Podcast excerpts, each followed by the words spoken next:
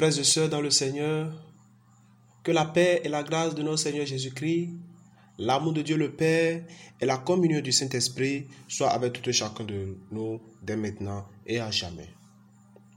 Grande est notre joie de nous retrouver en ce moment pour écouter le message de notre Créateur. Nous irons dans le livre de Lamentation, chapitre 3, verset 26, qui nous dit il est bon d'attendre en silence le secours de l'Éternel. Notre méditation a pour titre la patience. Prions. Éternel, en ce moment où tu veux nous parler, parle-nous et qu'à la fin, nous soyons totalement transformés et être à l'image que tu veux de nous. Au nom de Jésus. Amen. Le grand prédicateur de la Nouvelle-Angleterre, Philip Brooks, était connu pour son sang-froid et ses manières calmes.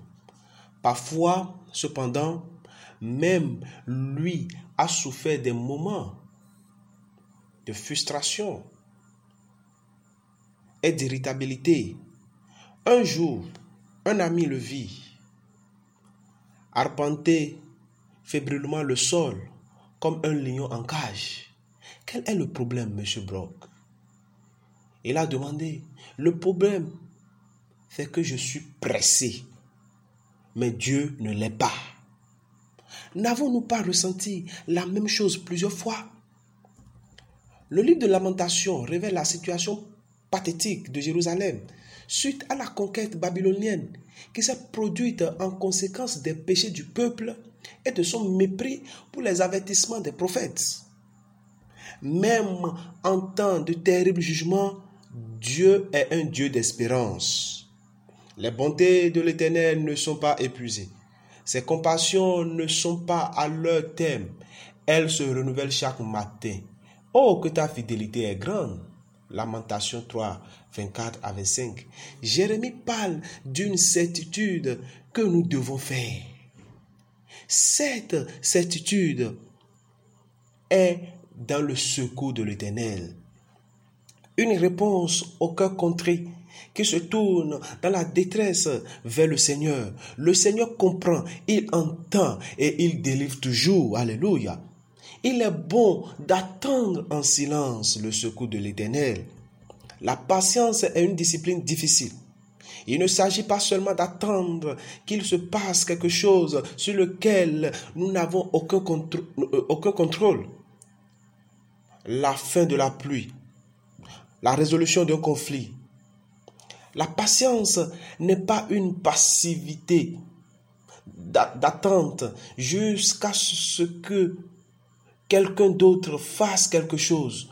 Une personne patiente est douce et toujours la même dans toutes les situations.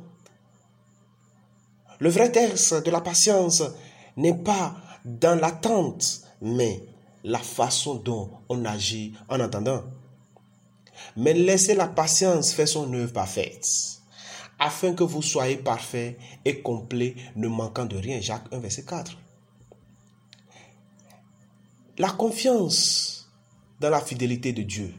La patience est une fleur qui se développera rapidement si nous cultivons avec soin. Si nous la cultivons avec soin.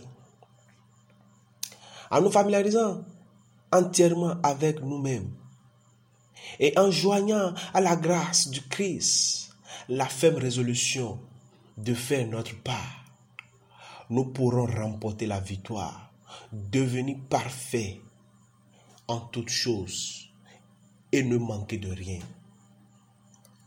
avec Dieu chaque jour. 3 avril. L'apôtre Paul nous rappelle l'importance de la patience. Car vous avez besoin de patience afin que, ayant fait la volonté de Dieu, vous receviez les choses promises. Hébreu 10, verset 36. Nous avons besoin de patience pour bénéficier des promesses de l'Éternel. Et non seulement cela, mais aussi nous nous glorifions dans les tribulations, sachant que La tribulation produit la patience et la patience l'espérance et l'espérance l'espérance et l'espérance ne rend point honteux. Romains 5 verset 3 à 5. L'espérance dans le secours de l'Éternel ne se rend point honteux car tous ceux qui espèrent en toi ne seront point confondus. La patience doit avoir son travail parfait où nous ne pouvons pas être parfaits et entiers, ne voulant rien. Des troubles et des afflictions nous sont assignés et les, et les supporterons nous tous patiemment. Ou rendons-nous tout amés par nos plaintes. L'expérience de Jarus L'expérience de Jairus permet de découvrir la fidélité de Dieu envers tous ceux qui se tournent vers lui. Jairus était chef de synagogue qui se jeta aux pieds de Jésus pour sauver sa fille unique de douze qui se mourait. La supplication du chef de synagogue invitait Jésus dans sa demeure. Pendant que Jésus y allait, il était pressé par une foule. Chemin faisant, pour aller secourir la fille de Jairus, on veut annoncer à Jairus que sa fille est morte. Mais Jésus, ayant entendu cela, dit au chef de la synagogue, ne crains point seulement. Ne crains pas, crois seulement, elle sera sauvée. La patience de Jairus fut mise à l'épreuve. L'espérance qu'il avait avant de s'approcher, de se jeter aux pieds de Jésus, ne fut pas vaine. Sa fille est vivante. Quand nos maisons se trouvent tout d'un coup dévastées, suite à quelque catastrophe naturelle ou une guerre, que nos rêves sont brisés, que les êtres qui nous sont chers sont sous l'emprise de la maladie et de la mort, une seule chose peut nous faire relever la tête et nous permettre d'aller de l'avant. L'espoir, c'est-à-dire l'espérance dans le secours de l'Éternel, la fidélité à secourir tous ceux qui se trouvent vers lui. Il est bon d'attendre en silence le secours de l'Éternel. Attendons tous en silence le secours de l'Éternel. Prions à chaque instant et laissons le Seigneur agir. Toi qui traverses une situation difficile, laisse le Seigneur agir. Temporise-toi, calme-toi et tu verras la délivrance que l'Éternel fera pour toi. Que le Seigneur nous bénisse. Amen. Prions. Éternel, notre Père, merci pour ce message. Seigneur, à des moments donnés, c'est difficile pour nous d'être patients.